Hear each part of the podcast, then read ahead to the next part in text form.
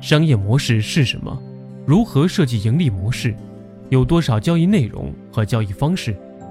欢迎收听笔记侠新商业进化论，二十五位新商业企业家、EMBA 教授、实战派专家，亲口讲述新商业时代的创新方法论。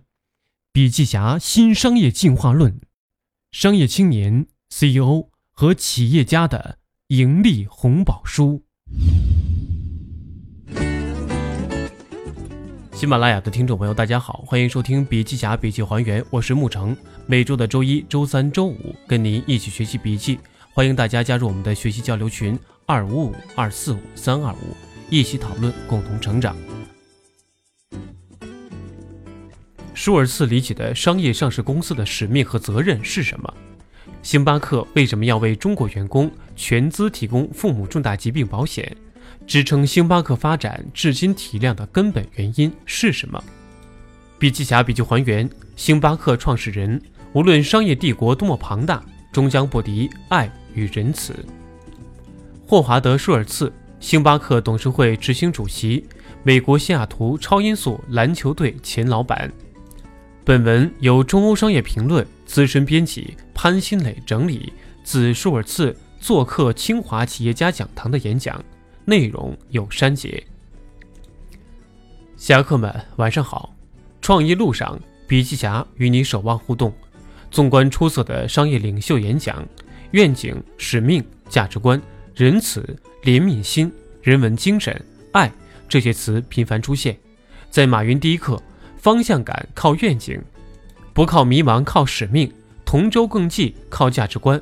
你会看到，马云一直在强调企业的使命、愿景、价值观。在其他峰会上，也会听到马化腾、李彦宏提到内心的使命。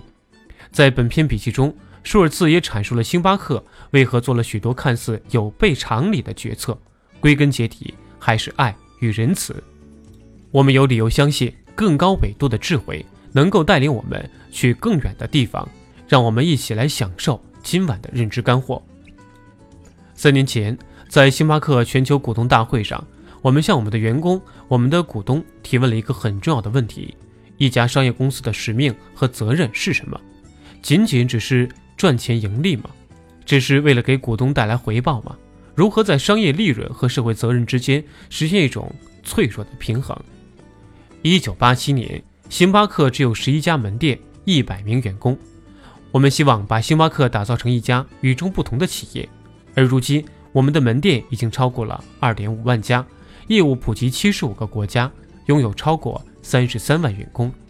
上周接待的顾客人次达到了九千一百万。那么问题来了，这是一家用纸杯销售咖啡的公司，卖的每一杯定价是三美元或四美元的咖啡，这些在过去都是从来没有发生过的。这些成就到底是怎么来的呢？今天我们在中国宣布了一项重要的举措，从今年六月一号起，星巴克为所有符合条件的全职中国员工全资提供父母重大疾病保险。为什么公司要做如此巨大的投入，为这么多员工的父母购买这份保险呢？用这个问题带领我们再次回到一九八七年，答案就是：不是每一个商业决定都是出于经济利益的考量。一路走来。我们所做的许多决定都并不完全出于经济利益的考虑。事实上，我想说，我们做出的许多关键决策都不是从经济利益出发的，甚至经常背道而行。但恰恰就是这些决策，最后让我们获得了巨大的商业回报。我们最看重的是企业的基石，是我们的文化和行为举止。不论你们相信与否，这些文化和价值观形成于我们的孩童时代。我从小在纽约布鲁克林的政府工坊里长大。你们可能听说过“美国梦”。一个人的出身并不能决定他的未来。我的父母做过许多蓝领工作。在我七岁的时候，爸爸当时是一名运送尿布的货车司机，这也许是他从事的工作当中最糟糕的一份。一九六零年三月，我记得那是一个寒冷的一天，我的父亲因路面结冰而滑倒，摔伤了大腿。在六十年代的美国，如果你是一个没有受过教育的蓝领工人，如果你在工作中受伤了，你就会被解雇。在七岁的时候，我亲身经历了美国梦的破灭，我目睹了父母所经历的无助和绝望，我们也因此陷入了巨大的困境。所以，不论今日我如何成功，又是所有的经历伤痛，至今历历在目。事实上，失败的恐惧、不安感和脆弱无助，让当时还是小男孩的我深感羞耻。然而，也由此让我学会了热诚、富有同理心、自重并尊重他人。因此，我意识到，如果要打造一家可持续发展的伟大公司，我们必须要采取不同的方式，必须要为股东提供价值和为员工提供价值联系起来。事实上，我们反其道而行之，在星巴克金字塔顶部不是股东，而是我们的员工；中间是我们的顾问，底部才是我们的股东。一九九二年六月，星巴克咖啡公司上市，当时我们大约有一百二十五家门店。实现了一个季度的盈利，总市值二点五亿美元。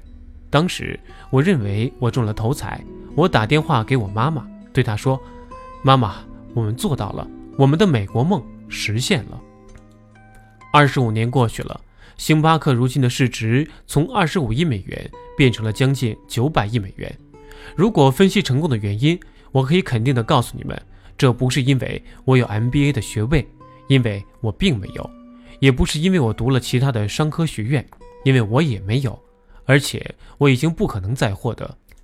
但我确认有的是我的生活阅历，我去过的每一个地方，我做的每一件事情，我试图永葆好奇，并且我要跟你们说，要保持绝对的好奇心。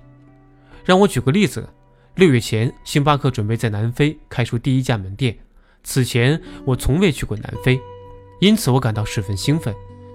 我们准备在那儿开两家新店，顾客在我们门外排起了长队，并且要排两个小时才能进店。我参加过许多星巴克新店的开业活动，却从未目睹这样的现象：没有广告，没有促销，只因为是星巴克。在新店开业前，我一如既往地和一群即将第一次穿上绿围巾的年轻人坐在一起交流。为什么会有这样的传统呢？很多人认为星巴克是一家独特的。市场营销做得非常好的公司，然而我并不是一直致力于市场营销的公司，并不是那么善于市场营销。我知道这么说会惹来很多麻烦，但我这样说是因为我们是基于门店体验而打造的品牌，靠的是我们的伙伴和顾客之间的情感连接所带来的体验。身穿绿围裙的家伙才是星巴克的核心，所以在南非的约翰内斯堡。我想要和那些即将穿上代表我们品牌的绿围裙的年轻人坐在一起，围坐的有五十个年轻人。我请他们每个人轮流分享自己的故事。我们沿着圆桌开始分享。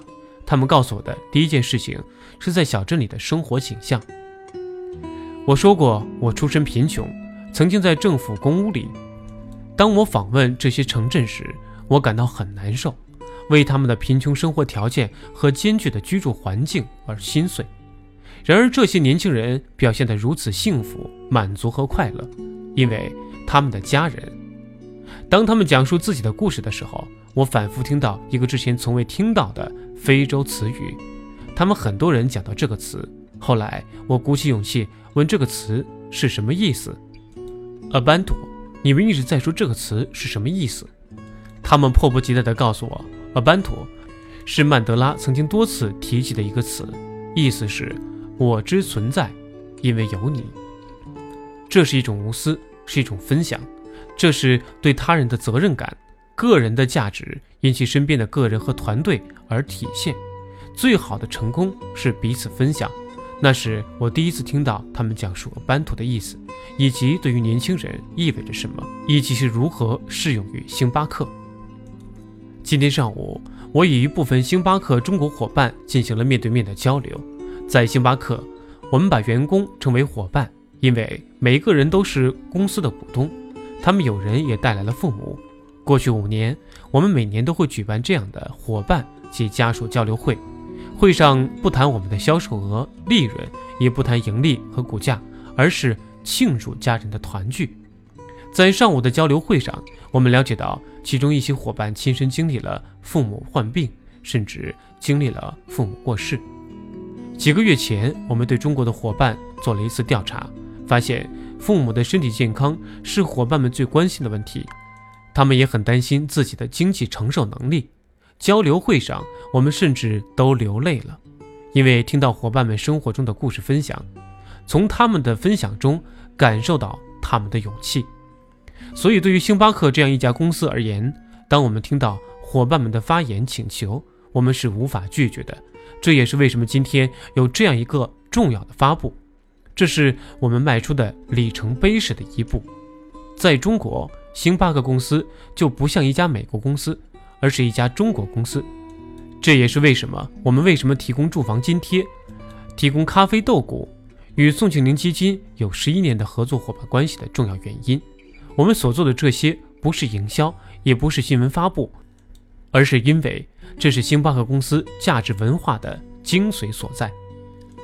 我刚才谈到了，并不是所有的商业决策都是出于经济利益的决策。我知道你们从学校毕业加入一些企业工作会有压力，这个压力就是赚钱的压力。如果是上市公司，你就会有发布季度财报的压力。但是，如何打造一个基业长青的公司？我们要把眼光放长远。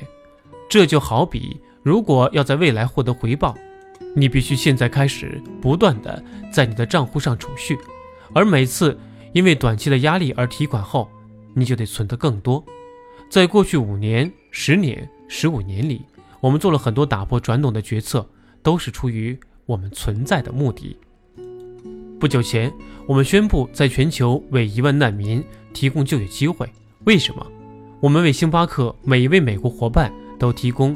亚利桑那大学的四年免费教育的奖学金，为什么？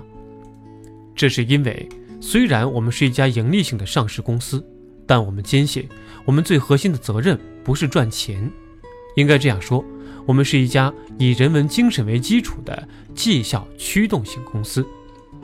每周我参加管理层会议时，我都会想象有两把空着的椅子，一个坐着星巴克的顾客，一个坐着星巴克的伙伴。所以，我每天都会问自己：我们的战略、我们的决策是否能够让我们的顾客、让我们的伙伴真正的骄傲？如果这是一个短期的决策，它能够给我们带来更多的金钱，却不会让我们的伙伴和顾客感到自豪，毫无疑问，就是一个错误的决策。仁慈、怜悯心、人文精神、爱，这些词汇也许不常在商学院的教科书中出现。但是，这恰恰是我们打造一个长期、持久、繁荣的企业的基石。我认为，在绝大多数情况下，如果一家企业的文化和价值观不能够和这些美德融合，他们将很难吸引并保留优秀的人才，不会朝着大家都认可的一个伟大的方向努力。反过来想，你有很好的战略，你把这些价值观作为你的指导原则。在企业里打造信任和爱的文化，所有的员工都会对自己的使命和工作有认同感。每一天，他们的工作都能够实现一种价值，而管理层又是服务型领导，那你几乎是不可战胜的。说到领导力，在很多不同的教科书里，对它有很多不同的定义。其中一个特质，我认为被低估了，就是脆弱，尤其是对于男性。人们一般很难想象一个男人在一群人面前展示自己的脆弱，承认错误并道歉。在过去这么多年里，我学到的是，你越脆弱，会有越多的人帮助你。所以，脆弱也是领导力的一个特质。